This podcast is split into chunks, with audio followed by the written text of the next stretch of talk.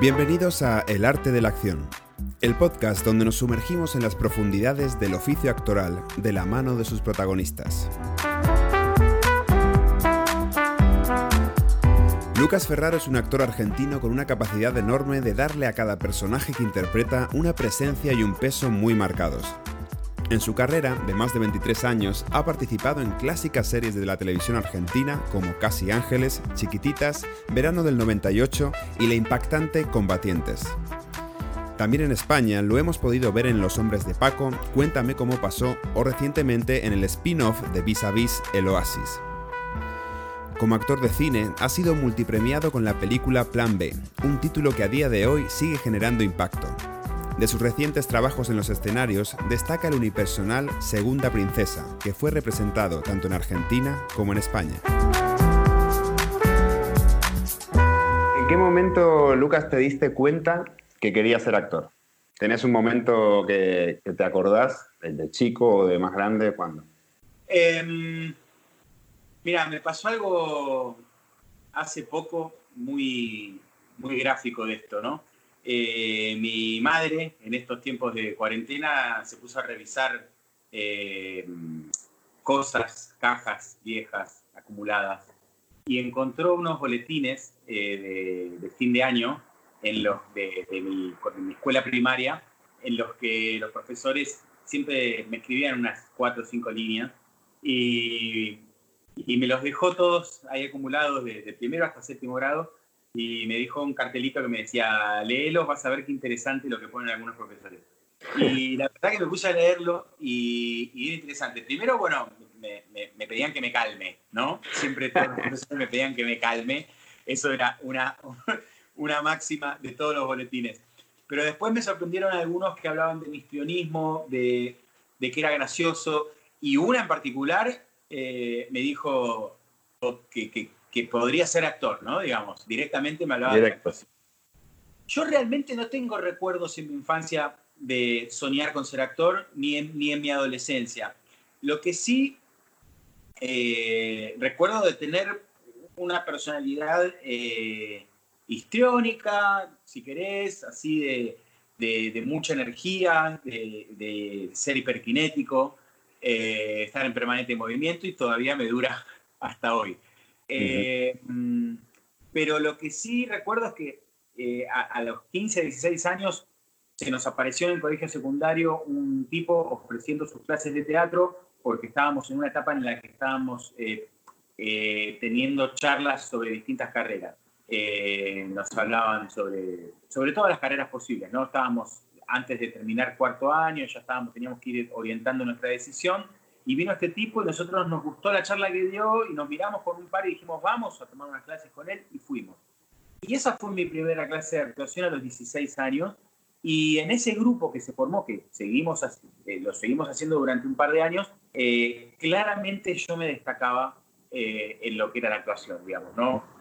Del, del, grupo de ocho que éramos me daban el protagónico, había algo que me era muy cómodo y que me sentía muy a gusto. No eso no me hizo pensar que quería ser actor, digamos, ¿no? Eso me, me, hizo darme cuenta de que había algo que me gustaba, pero como yo hacía otras cosas, no sé, como estudiaba inglés o como hacía taekwondo, digamos, cosas que te gustan, pero tampoco es que las querés hacer para ser profesor de inglés o taekwondista profesional, digamos. Entonces, eh, yo de hecho terminó el secundario y me anoté en una carrera de, en la universidad en la carrera de comunicación social. Y ahí fue que mi madre, cuando vio que los, los test vocacionales que yo hacía, los test de orientación vocacional que yo hacía, me, me daban también actuación, me dijo, bueno, pero además de estudiar en la facultad, tenés que seguir estudiando actuación y estudiar con el mejor, y yo te lo pago, ¿no? Como que hubo ahí un incentivo. Y eso fue lo que me llevó a Raúl Serrano, que es un profesor de teatro que ya ahí sentí una cosa diferente con él, porque eh, sentí que me estaban como dando una herramienta para, para, atacar el escenario, digamos, ¿no? Una herramienta para hacer las cosas que las muestras de fin de año que yo hacía o las escenas que yo hacía en los, en los talleres. Y eh, fue él el que me llevó a hablar con un productor para hacer mi primera escena en televisión, que fue una escena pequeña con una actriz muy conocida acá. Pero ahí fue que yo dije, ah, qué lindo esto, qué interesante. Al mes me llamaron de vuelta, hice un personaje que duraba todo el capítulo, y ahí ya dije, epa, acá hay algo, acá hay algo que me gusta, acá hay algo por lo que me pagan también y que disfruto de hacer. Yo solía trabajar mientras estudiaba, trabajaba de atención al cliente, o sea, de telemarketer en una empresa de televisión por cable, trabajé de cadete de un instituto de inglés, cadete del estudio de mi padre, de contabilidad. Digamos que y, estaba, estaba buscando trabajo, entonces empecé a juntarme con amigos de lo de eh, Raúl Serrano, compañeros de, la, Raúl Serrano, y a ir a castings. Y, y, ahí se abrió esa posibilidad. Pero yo me, frustré rápidamente con los castings. Eh, los castings eran la mayoría de publicidad, de hecho fueron todos de publicidad. En todos sentía que me iba muy mal. De hecho, yo en 20 años de carrera nunca hice un casting de publicidad. Eh, o sea, nunca hice, perdón. Hice muchísimos y nunca quedé. Mm. Nunca quedé. Este, y, y, lo que pasó ahí fue que eh, ya estaba por, por, por, me estaba cansando de los castings, empecé a buscar un trabajo, me, me, iba a meter como preceptor en un colegio y me llegó mi primer casting para una ficción, que no era, que no era una, una, a través de un amigo de, lo de Raúl Serrano, que es su representante, que tal, que le di el material de las escenas que había hecho, no sé cuánto, bueno, apareció este casting y quedé, y quedé, y fue una, un contrato de un año y medio. Y bueno, y ahí tomé la decisión directamente en el momento de decir, yo me la voy a jugar por esto. Y dejé la facultad, dejé la facultad y, y, me metí teniendo trabajo, ¿no? Eh, con esta decisión. Y yo soy consciente de que a esa edad, ya a los 20 años, tenía mucha, eh, mucho conocimiento, digamos, de, de, lo que implicaba esta, este trabajo y sabía que no es que, porque veía la tele, veía ficción y veía casos de actores que aparecían, que desaparecían, que estaban, que no estaban, que no es que era algo que, que me iba a dar una seguridad. Pero yo lo elegí así de todos modos. Entonces, cada vez que vuelve a pasar en mi carrera como ya pasó muchas veces, que no hay trabajo o que, o que se para la rueda, pienso en ese momento que lo decidí, que tenía 20 años y que yo era muy consciente. Entonces, digo, a mí nadie me vendió nada, ni yo claro. Eh, digamos, engañado por nadie. Yo elegí con conciencia, acá estoy, me la banco, le encuentro la vuelta y bueno, este, todavía soy consciente de aquella decisión. Bueno, te voy a, te voy a tener que, que parar un poco porque me contestaste como a cuatro o cinco preguntas que te iba a hacer en, en, la primera. Así que ahora te la, voy a pedir que me las degranes un poco más, ¿no? Pero porque, porque es interesante y, se, nota, se nota que has hecho entrevistas y, que contás muchas cosas como en, poco tiempo, porque llevamos muy poco tiempo, como para responder bien y eso, eso está bueno. Es de un, de un buen entrevistado al que normalmente no le dan capaz mucho tiempo o son notas de los medios que son cortas. Claro.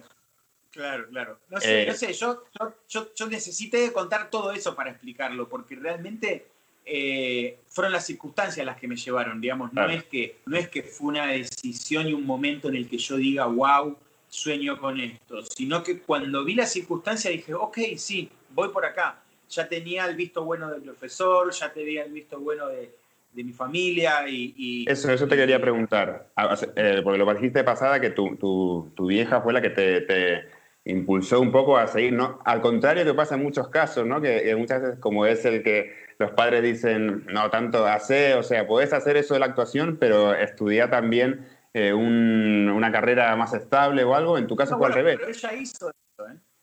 Claro, claro, o sea, eso, pero te dijo, bueno, tampoco te olvides de esto, como que te dejó la, la pregunta era Creo que, tuvo habías tenido apoyo. culpa, Ah, un poco de culpa lógica, porque dijo, a mi hijo en, el, test le está saliendo dos cosas. Ok, una va y la va a hacer, que es estudiar comunicación. Pero ¿qué pasa si no incentivo la otra? Y bueno, estuvo muy bien, la verdad que yo agradezco mucho que mi madre haya, haya incentivado esa parte en mí.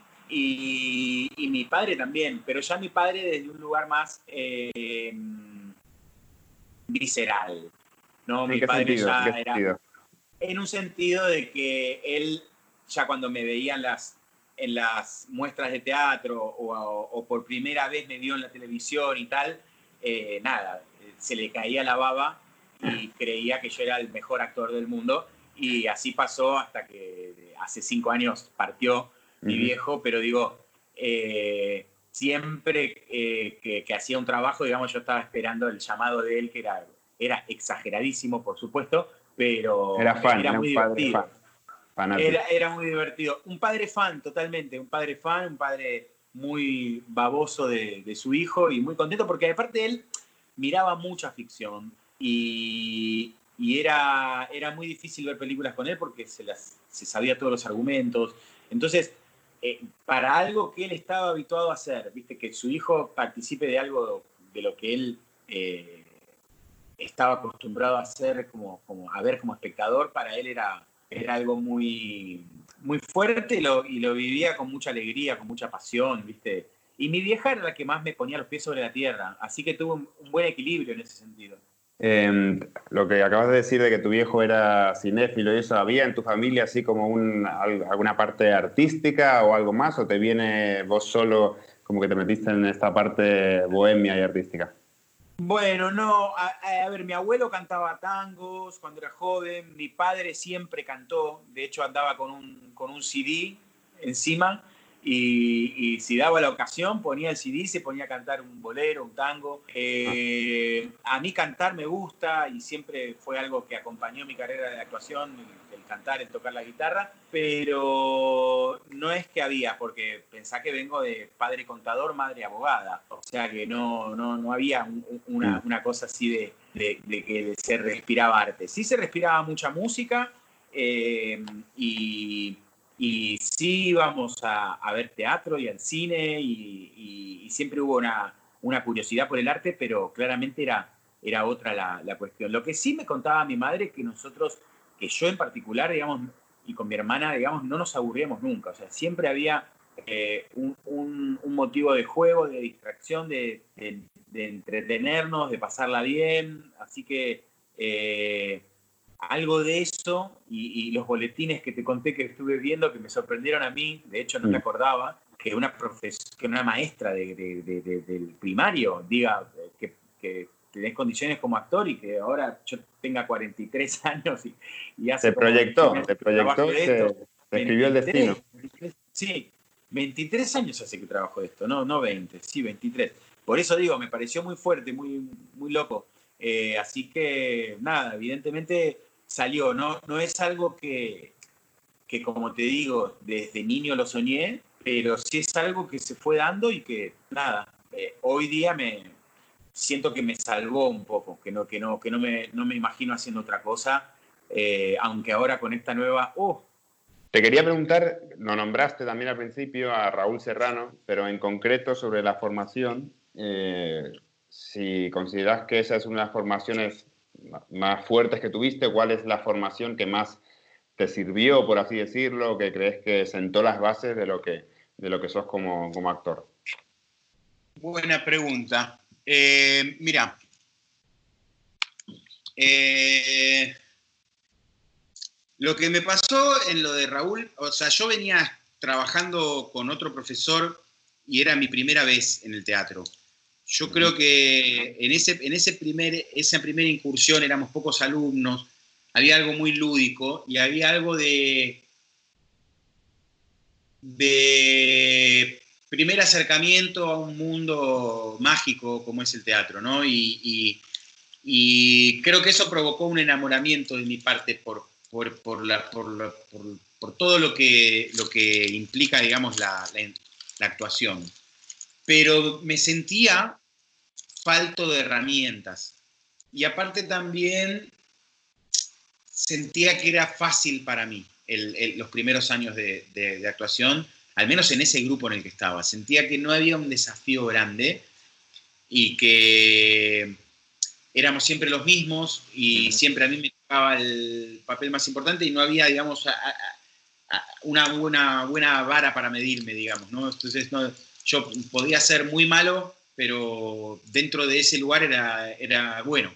Entonces quería, quería, desafiarme un poco más, quería entender eh, cómo era en un lugar donde la gente ya sea, bueno, no una escuela de Raúl Serrano. Y lo que me pasó en lo de Raúl fue maravilloso porque eh, yo lo que encontré ahí fue una herramienta, fue, fue algo concreto, eh, que me describía eh, cómo, cómo, encarar una escena, digamos, desde, desde lo que él defiende como el método de las acciones físicas, que tiene que ver con, con algo que describe como, como que en todas las escenas, digamos, los personajes tienen que tener un quiero físico, un quiero desde, desde, lo, desde lo físico. Eh, el cuerpo tiene que estar queriendo hacer algo y, digamos, ese, ese quiero siempre está reprimido por, por, digamos, una represión social que hacemos desde la cabeza, digamos, que, y que corta de cuajo el impulso de la acción del quiero físico. A ver, lo corta, pero no es que lo, corta y lo, y lo, deja ahí, digamos. E, ese, ese choque entre, la, entre el quiero físico y la, y la represión social genera una conducta particular y direccionada hacia quien yo tengo ese deseo físico reprimido. Entonces, esa conducta es lo que eh, eh, en lo de Raúl, digamos, eh, llamaban actuación, junto con las circunstancias dadas, que son fundamentales para, entender su técnica. entonces ahí yo dije, bueno, tengo una herramienta. Eso no quiere decir que, sea, que esa sea mi herramienta, esa fue mi primera herramienta. Mi primera herramienta. Después tuve muchos años formándome con Julio Chávez en Buenos Aires y creo que él también fue muy importante en mi formación. A mí no me... Hace poco estudié con Analia Couseiro, también estuve entrenando con Andrea Garrote, con Mariana Chaud. Yo sigo entrenando, sigo entrenando años, trato de hacer, hacer algo. También doy talleres, que es una manera de, entender, de, comprenderme, de hacer entender a, a los demás. Pero, digamos, eh, siempre creo que uno es una mezcla de, las cosas que uno no descartó de sus, de sus maestros. Eh, yo creo que soy una mezcla de eso, porque hay muchas cosas que yo creo que, incluso yo como profesor, si a alguien no le sirve lo que yo le estoy diciendo, digamos, no, no sirve machacar para que eso termine sirviendo, digamos. Lo que me interesa a mí es que, se tome lo que sirve y que se descarte lo que no en, mis clases. Y eso es lo que yo hice con, todos mis formadores también, digamos. Hay cosas que, descarté y hay cosas que no y que se fueron sumando. Y en, un trabajo como el del actor me parece que no hay una técnica, ¿no? Yo creo eso. Eh, es tan variable nuestra posibilidad de trabajo y, las circunstancias son tan eh, tantas posibles, que toda técnica vale, toda técnica es importante si, si te ayuda a llegar al objetivo que querés llegar. Eh, Cuantas más herramientas tengas, ¿no? mejor para después tomar la que... Pero no se trata de acumularlas, se trata de, probarlas y de, y de chequear empíricamente si a uno le sirve o no le sirven, pero no de acumularlas porque sí, digamos, ¿no? Porque si no, como una, eh, somos unos eternos estudiantes. Este, está bueno el hecho de, llevarlas a algún terreno, ¿no? Que digamos, yo esto lo explico, pero quizás en mi, en mi devenir actoral sucedió casi inconscientemente, ¿entendés? Eh, muchas cosas, como a mí me pasa a veces con el yoga, muchas cosas a veces las entiende primero nuestro cuerpo y después nuestra cabeza, ¿viste? Mm. Eh, eh, hay cosas que entran por osmosis o porque ves a alguien actuar y te despierta algo y decís, ah, esa es la manera, incluso en una clase. Yo recuerdo muchas actuaciones de amigos, compañeros míos que fueron inspiradoras para mí.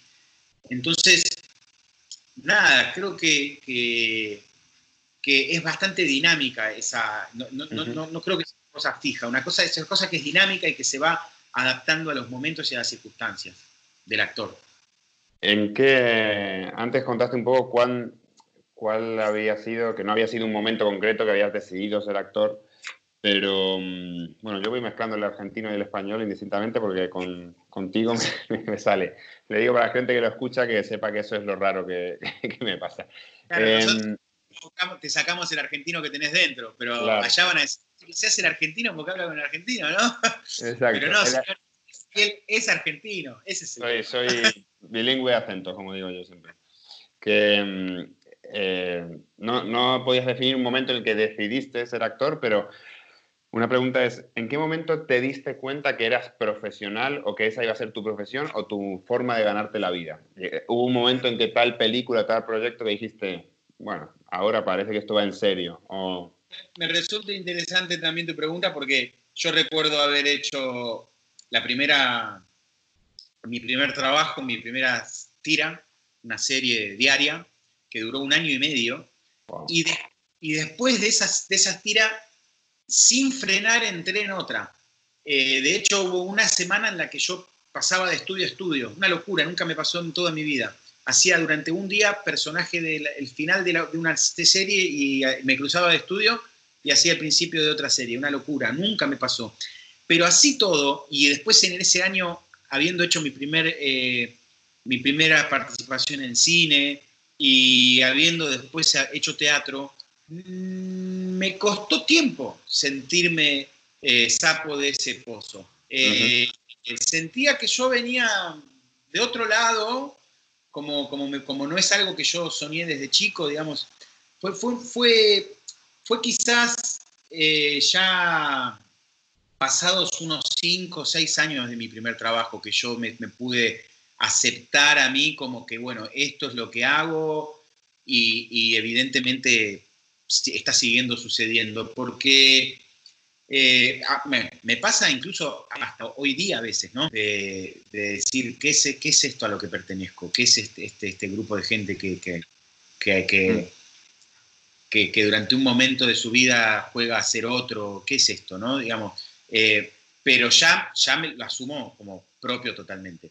En ese momento lo hacían, pero todavía no, todavía no, me, no me sentía parte. Y, y a veces eso eh, puede influir negativamente, ¿no? A la hora de, la, digamos, de la convicción de uno, de lo que tiene uno, ¿no? Eh, a veces el peor juez es con uno mismo es, uno, ¿no? Eh, quizás están todos diciéndote qué bueno, qué bien, qué sé yo, pero que uno, viste, hasta que no lo siente realmente uno, no, no, no termina de, soltar, soy actor, me dedico a esto, ¿no? Digamos, me pasa con la música. Bueno, en el caso de la música eh, es entendible porque digo, yo tengo conocimientos muy básicos de música, por eso digo, siempre digo que respeto a los músicos, pero yo canto y yo toco la guitarra. Entonces, digo, hay un punto en el que me tengo que dar crédito, porque si no, eh, sí, si me comparo siempre con, las bestias que han existido cantando y tocando la guitarra, digo, no, no, existo. Pero, pero yo eso lo hago. Eh, y, y, hay que tener cuidado a veces con lo que uno afirma de uno mismo, ¿no?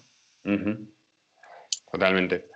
Em, te iba a preguntar antes que, dijiste también que em, si bien en un principio no habías pensado en, ser actor o no pensaba que se fuera dando naturalmente, pero ahora no te veías haciendo otra cosa y justo la pregunta que te iba a hacer es si no fueras actor, ¿qué crees que, habría sido de Lucas Ferraro?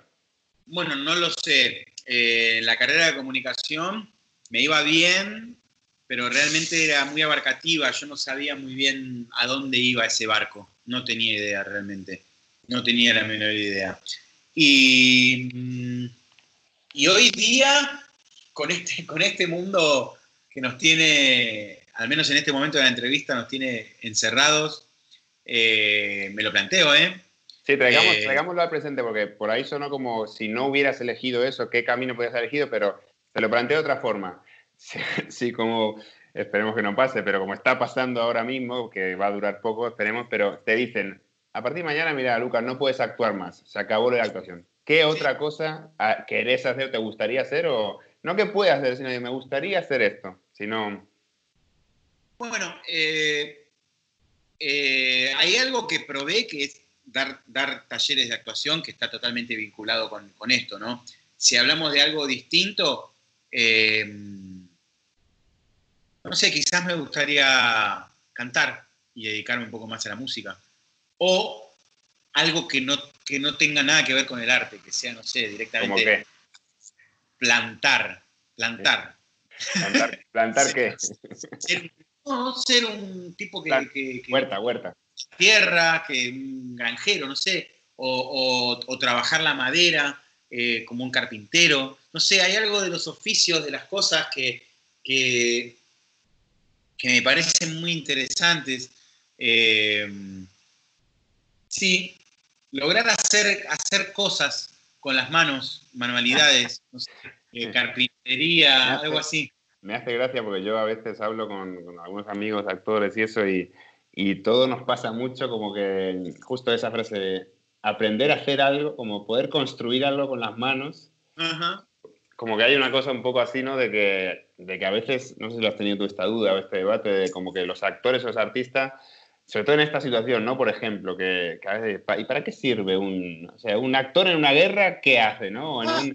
y, siempre decimos, mucho por eso dicen, me gustaría saber construir algo, una casa, y cosas que no tienen nada que ver, o carpintero, ¿viste? Porque a mí, me, a mí me pasa y muchos me he encontrado con eso, ¿no? Que hay un poco de, no sé si de complejo de querer algo físico, de yo podría servir para... Algo sí, algo que sea este, concreto y no tan abstracto, útil, sí, sí, sí. Pero bueno, ojo, eh, porque la, idea de, lo, de, lo, útil es... Útil es ahora si, si eh, a veces ser útil es ser funcional a algo, entonces, este, no sé, nosotros... Eh, no sé, siempre, siempre, siempre lo he sentido como un, como un trabajo raro, nunca lo he sentido como un trabajo muy normal, que digamos, pero eh, está bueno lo que, lo que decís, de que quizás nos pasa de, de, de, sí, de, hacer algo concreto, concreto a nivel que sea tangible. tocar. Exacto, exacto, de hacer hacerlo algo con las manos, totalmente. Aparte, eh, grandes maestros dicen que, porque bueno, siempre queda ahí atrás las ganas de seguir actuando después de hacer eh, cosechar y hacer eh, carpintería. Pero dicen que los, los grandes, eh, digamos, una buena manera de, saber, de saber o de, ir entrenando el actor es, realizar bien un oficio, ¿no? Digamos, creo que es algo que puede alimentar mucho la actuación, hacer algo, tener un objetivo concreto en un día y hacerlo, materializarlo con las manos pues puede estar bueno para, un actor. Eh, eh, la experiencia de hacer algo por fuera de la actuación, ¿no? Y lo ves, o sea, la actuación la ves en sí como un oficio, digamos, porque a veces hay una, sensación, ¿no? Como que, esto, sobre todo la gente cuando empieza o si es muy joven, como que cierta gente tocada con una varita de talento o de magia eh, son estrellas, por decir así, y, o lo ves más como un oficio de, ser aprendiz, aprender con la práctica, con el error, con el...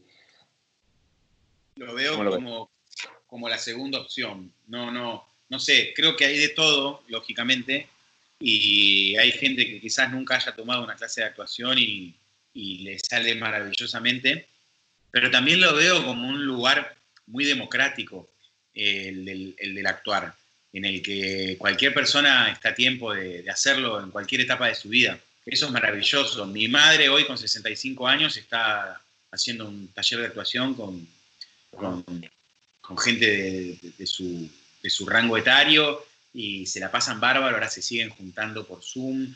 Digo, hay, algo que no, que, no, que no es como el futbolista, el bailarín, que viste, se te termina la carrera y bueno, tenés que hacer algo ligado a eso o no pero digamos, hay, algo concretamente no podés seguir haciendo profesionalmente.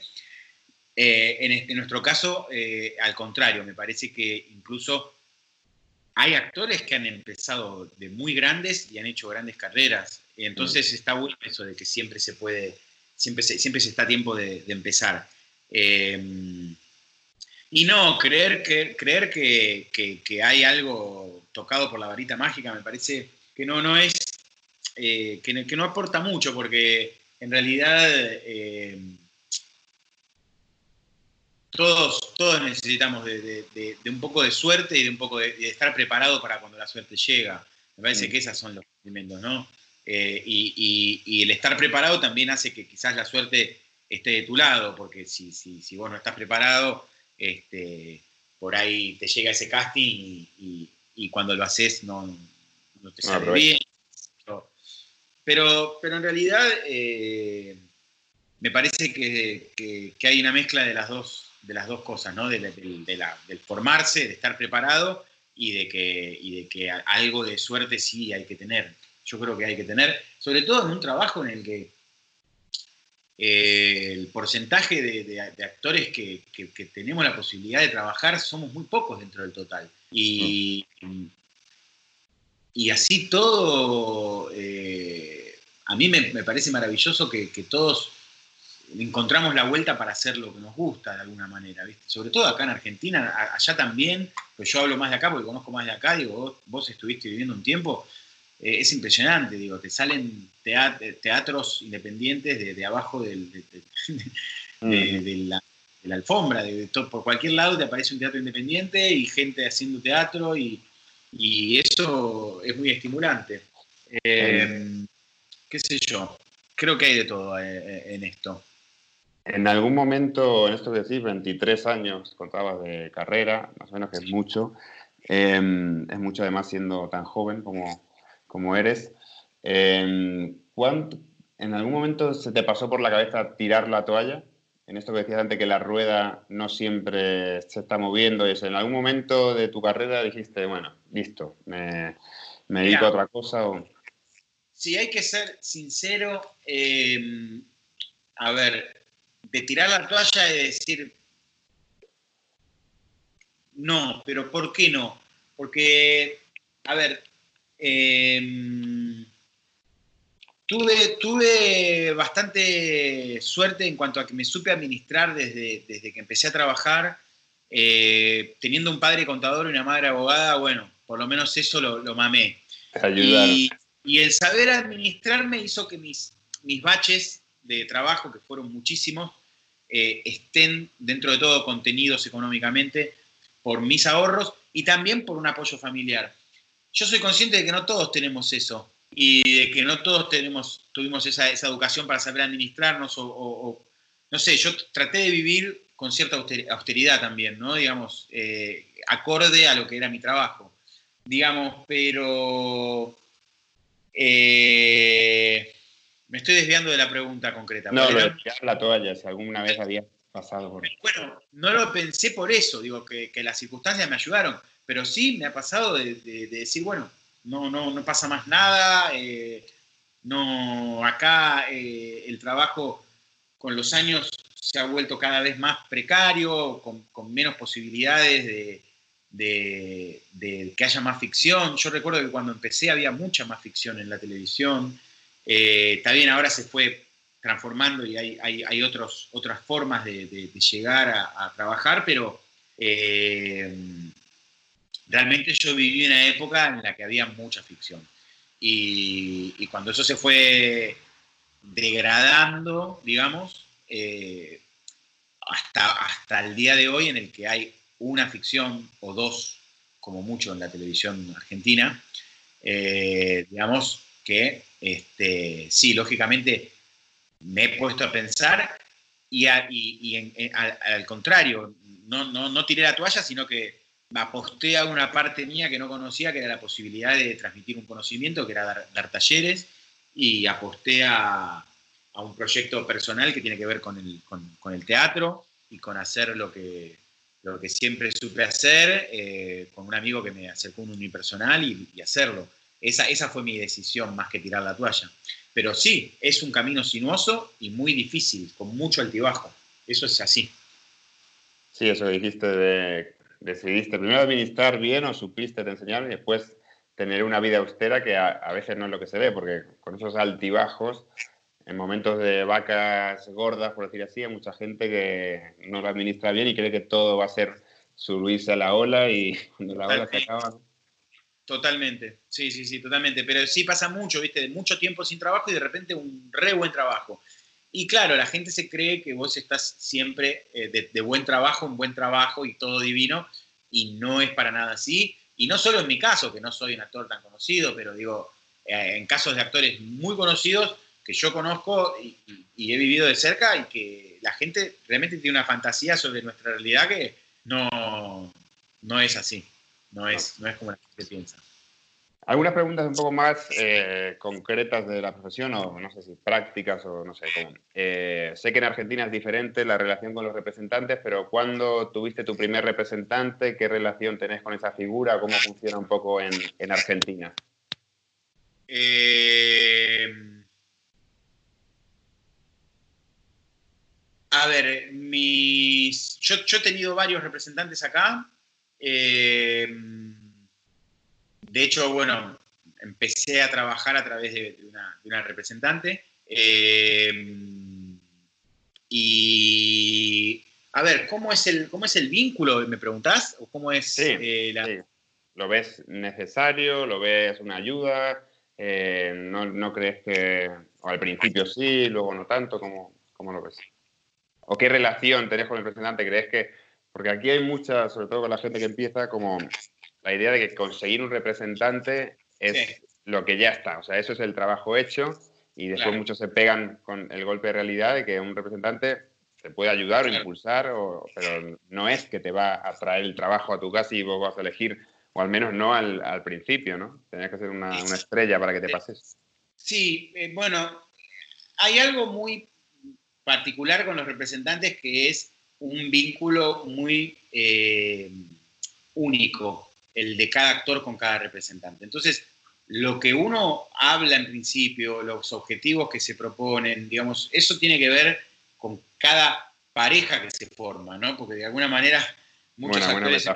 sí, porque hemos, hemos, hemos, nos hemos hablado mucho entre, los, entre actores este, esta cosa de cuando uno se tiene que, que, separar de un representante parece como una, una separación, ¿no? Hay algo ahí de un vínculo que, lógicamente en la, actuación eh, somos todos muy eh, cariñosos, ¿no? Eh, nos tomamos afecto enseguida, porque bueno, toda la gente que hace esto en realidad busca que la, que la quieran un poco, un poco más o un poco, yo creo que sí. Y, mm, y bueno, es muy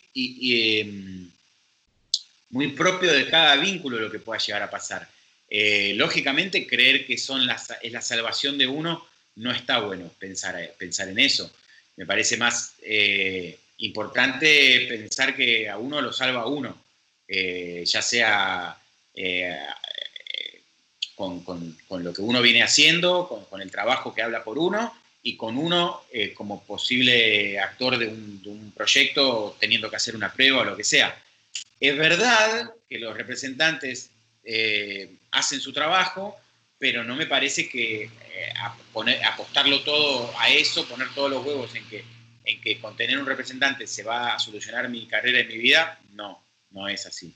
Eh, es un tema, a mí me parece que está bueno que cada uno se plantee qué vínculo quiere con su representante y qué quiere, eh, qué objetivo quiere sacar de, esa sociedad. Digamos, un representante es un mediador, ¿no? Es alguien que media entre, entre un actor y, los que dan el trabajo. Entonces, eh, hay un montón de puntos en los que es importante estar de acuerdo eh, con el tiempo me di cuenta de que es, necesario el diálogo desde el principio, que, las cosas queden claras desde el principio para que después no nos sorprendamos el uno al otro. Eh, y yo creo que es una sociedad que sí, eh, como están dadas las condiciones hoy día, es una sociedad necesaria la del actor con, representante. de ahí a, a creer, repito, que son la salvación, no la salvación de nadie lo, hacia donde uno tiene que mirar como salvación es hacia uno mismo, que esté formado, que esté preparado y con ganas de hacer las cosas bien. Después, eh, si está bien representado, mejor. pero, pero bueno, depende de cada vínculo particular. Hay tantos actores como representantes eh, em, tan únicos que me parece que ahí se genera algo. Incluso mi, propio representante eh, puede llegar a tener un vínculo conmigo que sea muy diferente con otro actor. Eh, las cosas que de, las, que se habla son siempre las mismas, obviamente. Hay un acuerdo que es el de un, porcentaje de tu sueldo cuando vos conseguís el trabajo a parar a él. y eso es el, eso es el acuerdo. Pero bueno, son, son, hoy día en el sistema como está dado son necesarios. Yo conocí un montón de actores acá que han trabajado y han podido trabajar durante un tiempo sin representante, pero son los mismos que he visto después volver a estar. Muy bien, ha estado muy La metáfora de la pareja es, me parece muy útil porque, y muy personal por eso, porque por ahí el mismo representante para mí es buenísimo, para ti no. Y, totalmente, totalmente como el psicólogo, como tantas cosas, como el profesor de teatro, como el profesor de, guitarra, digamos. Depende, de lo que se genere entre las dos personas. En, algo así también más práctico, no sé si te, te acordás esta pregunta, así un poco de memoria ¿Alguna secuencia particularmente difícil en tu carrera? Claro, tenés muchas, pero que te haya costado, una secuencia que por lo que sea la recordás o por ya sea algo, factores externos de clima o de dificultad o porque no podían parar de reírse, algo que te acuerdes que te venga así de golpe a, la mente. Bueno, eh, bueno, te, voy a contar una de, vis a vis. ahora ahora te iba a preguntar. No, pero larga con eso y así. Tengo súper fresca. Eh, fue en Almería, viste, eh, vis a vis el Oasis. Es una serie que transcurre en, el desierto, supuestamente hace calor, es verano. Y a, muchos de los personajes de la serie, te diría a casi todos, eh, Nashua, Itziar, Castro, eh, Claudia Riera, a mí, a Ramiro Blas, nos ha tocado eh, tener que meternos en la piscina del Hotel ah. Oasis eh, en pleno noviembre, que no hace calor, que por ahí hay un día de sol, pero de noche refresca, estás al lado del mar.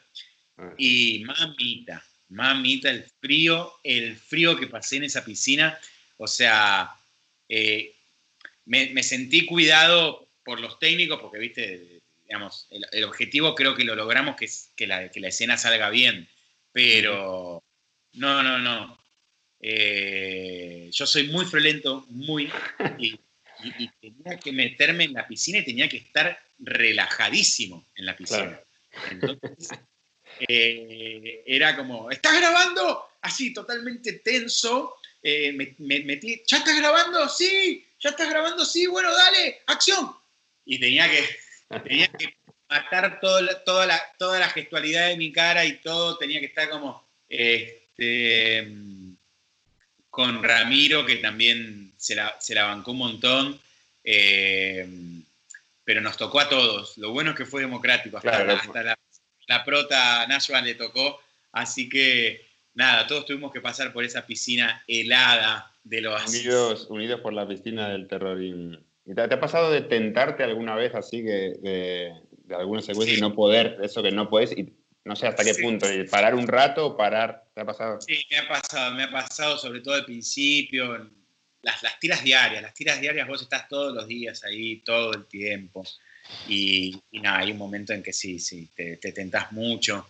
Em, yo recuerdo una en particular que era Costumbres Argentinas, que nosotros éramos todos chicos de mi edad, muy amigos, que éramos una banda de 7, 8 que íbamos juntos a todos lados, ¿viste? todo el tiempo.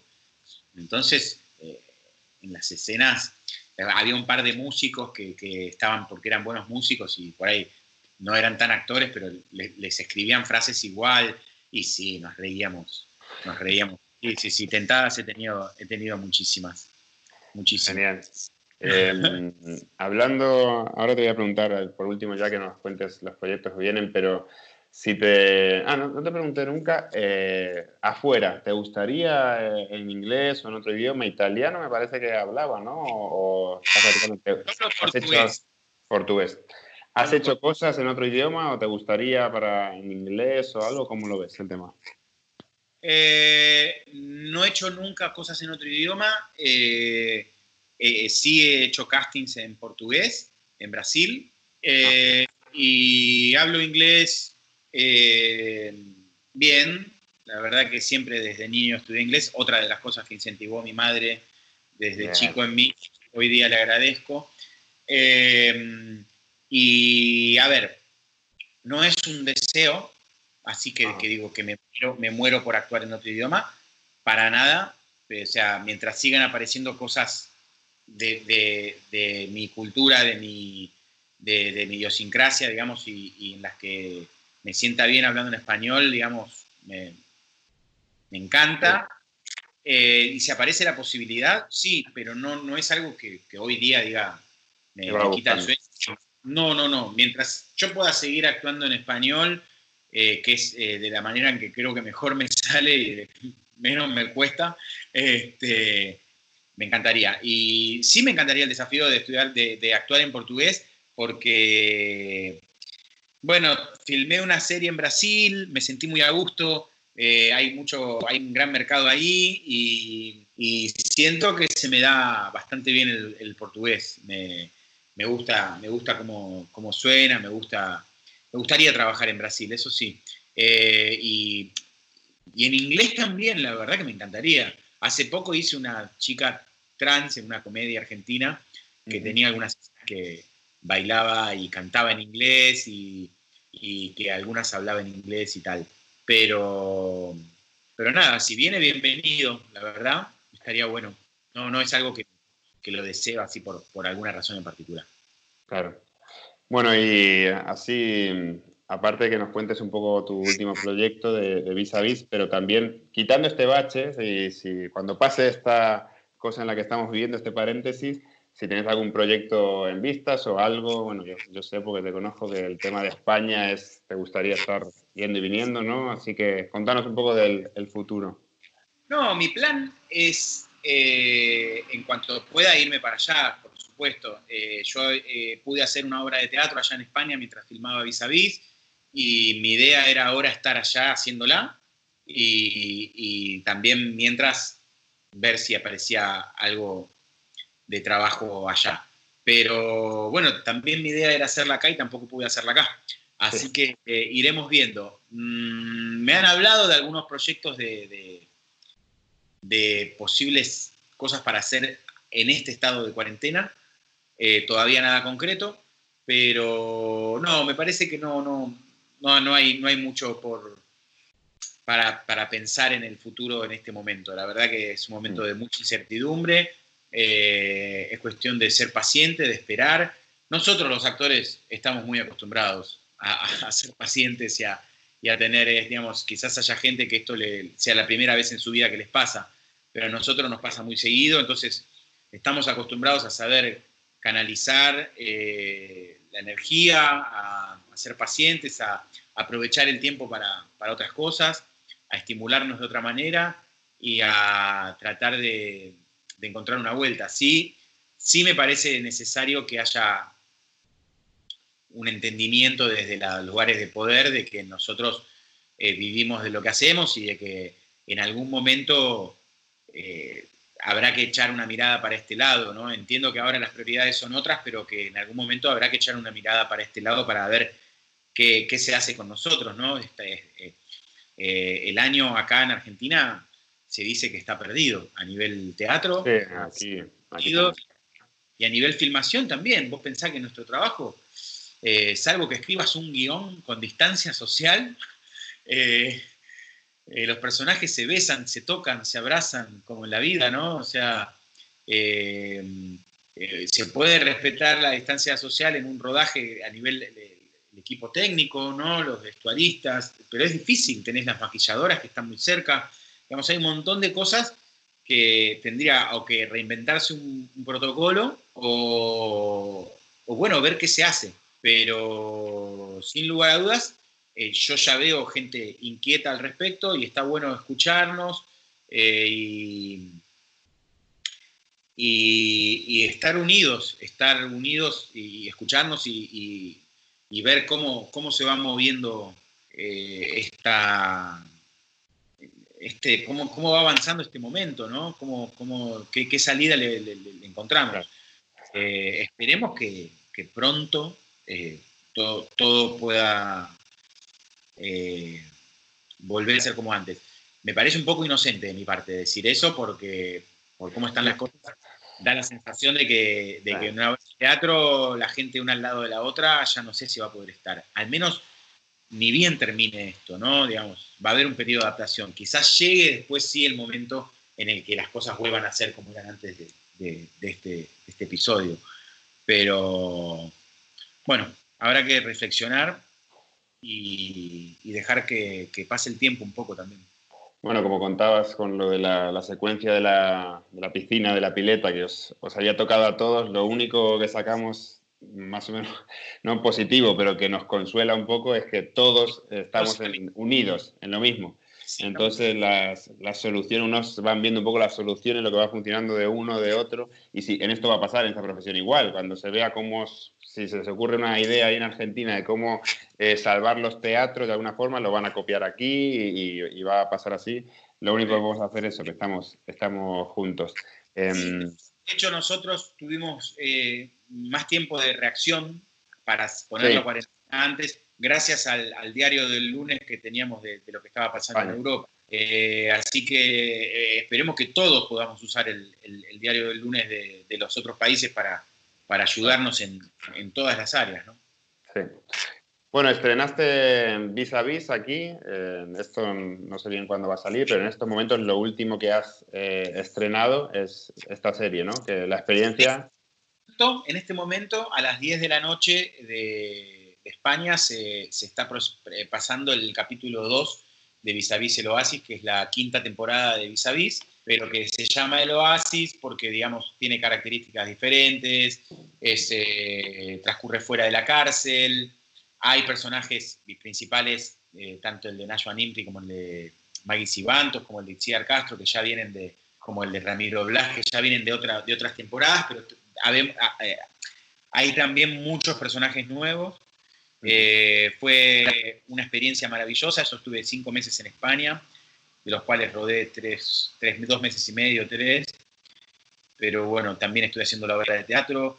Eh, fue, fue una experiencia maravillosa, de, las tantas que tuve yendo a trabajar allá. Pero esta fue la más fuerte porque realmente Vis a Vis es una serie que tiene mucha llegada. Se acaba de estrenar para la televisión. Estamos todavía en el proceso este de que cada semana sale un nuevo capítulo. Pero bueno, seguramente más adelante eh, va, a tener eh, vis a vis el Oasis una, su segunda vida, que es cuando sube a las plataformas y llega al, mundo. Y, bueno, iremos viendo qué pasa. En principio está bueno esto de, que sea a cuenta gotas, digamos. Eh, hoy capítulo 2, semana que viene capítulo 3. Eh, estamos tan acostumbrados a, morfarnos una serie, a, a, devorarnos una serie de una que, que en estos tiempos eso está bueno. No, no sé si lo has pensado, porque por ahí pensar eso es un poco tontería, pero como ha pasado con, este sistema que hay ahora de plataformas y que sea tan, tan global, eh, se dan fenómenos, ¿no? Por ejemplo, yo me acuerdo que estando cuando vivía en Argentina, se estrenó La Casa de Papel aquí en España, no pasó nada, la pasaron en Antena 3, dos temporadas, llegó a Argentina y otros países y estalló y después se convirtió en un fenómeno mundial, ¿no? Es una cosa que puede pasar, si no viene tal, pero que, se vea gente insospechada, que te escriban a lo mejor en Instagram, gente que ve vis a vis en, no sé, en Estados Unidos y te, te, abran puertas en... Es, está bueno eso. Me ha pasado con otros trabajos que han llegado al mundo, como Plan B o como, no sé, algunas otras series o películas. Pero es muy particular lo que contás vos, que eh, tanto Vis a Vis como La Casa de Papel son dos fracasos. Son dos fracasos eh, que cuando llegaron las plataformas eh, se convirtieron en un éxito tremendo. Y de hecho eso generó que se hagan las, las, terceras y cuartas temporadas y hasta las quintas, ¿no? Porque La Casa de Papel estaba filmando la quinta cuando pasó la cuarentena y bueno, y Vis a Vis llegó a terminarla por suerte la, la quinta, quinta temporada. Así que mm, sí, es muy loco eso. Y sí, seguramente suceda algo de eso. La verdad, eh, creo que tengo un personaje bastante interesante en la serie, así que seguramente va a llegar al público y, algo va a generar. Estamos acá a la espera. Vivirlo desde adentro es, raro, pero se vive con, alegría también. Lo celebraremos, seguro. Bueno, ya para despedirnos, eh, me gustaría, como esto probablemente lo escuche gente que está empezando en la actuación y eso, que mm, algo que es un poco típico, pero si podrías dar un consejo a alguien que, está empezando en, este apasionante mundo? Em, consejo, no sé, Que sepa administrar, que... sepa administrar. Sí, bueno, seguro, eso seguro, sí, sí. Sí, sí, es un, es un o sea, desidealizar totalmente el trabajo del actor, o sea, quitarlo del terreno de la, de la idealización, me parece fundamental. Arrancar con los pies bien sobre la tierra, eh, entendiendo que, que es un camino muy sinuoso y que eh, y que me parece que es, importantísimo sentirlo, ¿no? Porque digo, uno puede eh, querer ser actor por, muchas razones. Entonces, preguntarse qué es lo que realmente uno quiere, ¿no? También está bueno, ir a fondo. Digo, hay muchos que lo único que les interesa es lo que la fama les puede llegar a dar o, algo por el estilo, que es un camino medio raro, ¿no? Eh, yo creo que lo primero que, aconsejaría, en caso de que me pidan un consejo, es eh, preguntarse qué, es lo que a uno le, motiva de, querer hacer esto, ¿no? Primero porque es un camino difícil, porque es psicológicamente muy difícil, porque eh, eh, te tenés que acostumbrar a que te digan que no muchísimas veces, muchísimas veces. y, y yo creo que si uno logra acostumbrarse a eso, tiene ganado un terreno en el cual uno ya tiene cierta inmunidad para avanzar felizmente eh, en esto. Y por otro lado, sí, tener en cuenta que, que, formarse es muy importante, em, aprovechar las oportunidades, no sé, no, no, no sé, también eh, yo tengo una mirada tan... Eh, me parece que por momentos nuestro trabajo es bastante arbitrario, ¿no? Digamos, yo, como te decía hoy, yo quizás a veces sea un juez un poco eh, crítico conmigo, pero muchas veces me he encontrado preguntándome por qué era yo el que estaba trabajando y no otros talentosos que yo veía haciendo teatro por ahí. Entonces, la verdad es que no hay una razón por la cual uno trabaje en lugar de otro, porque hay mucha gente muy buena. O sea, yo me siento un privilegiado de poder estar en Vis a el Oasis sabiendo la cantidad de argentinos talentosos que hay acá.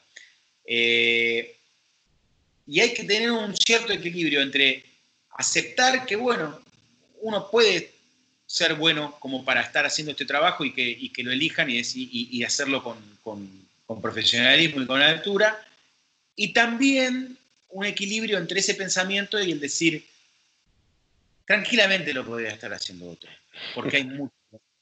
No, no, no, no creer que, esto es, estaba destinado, que era para mí.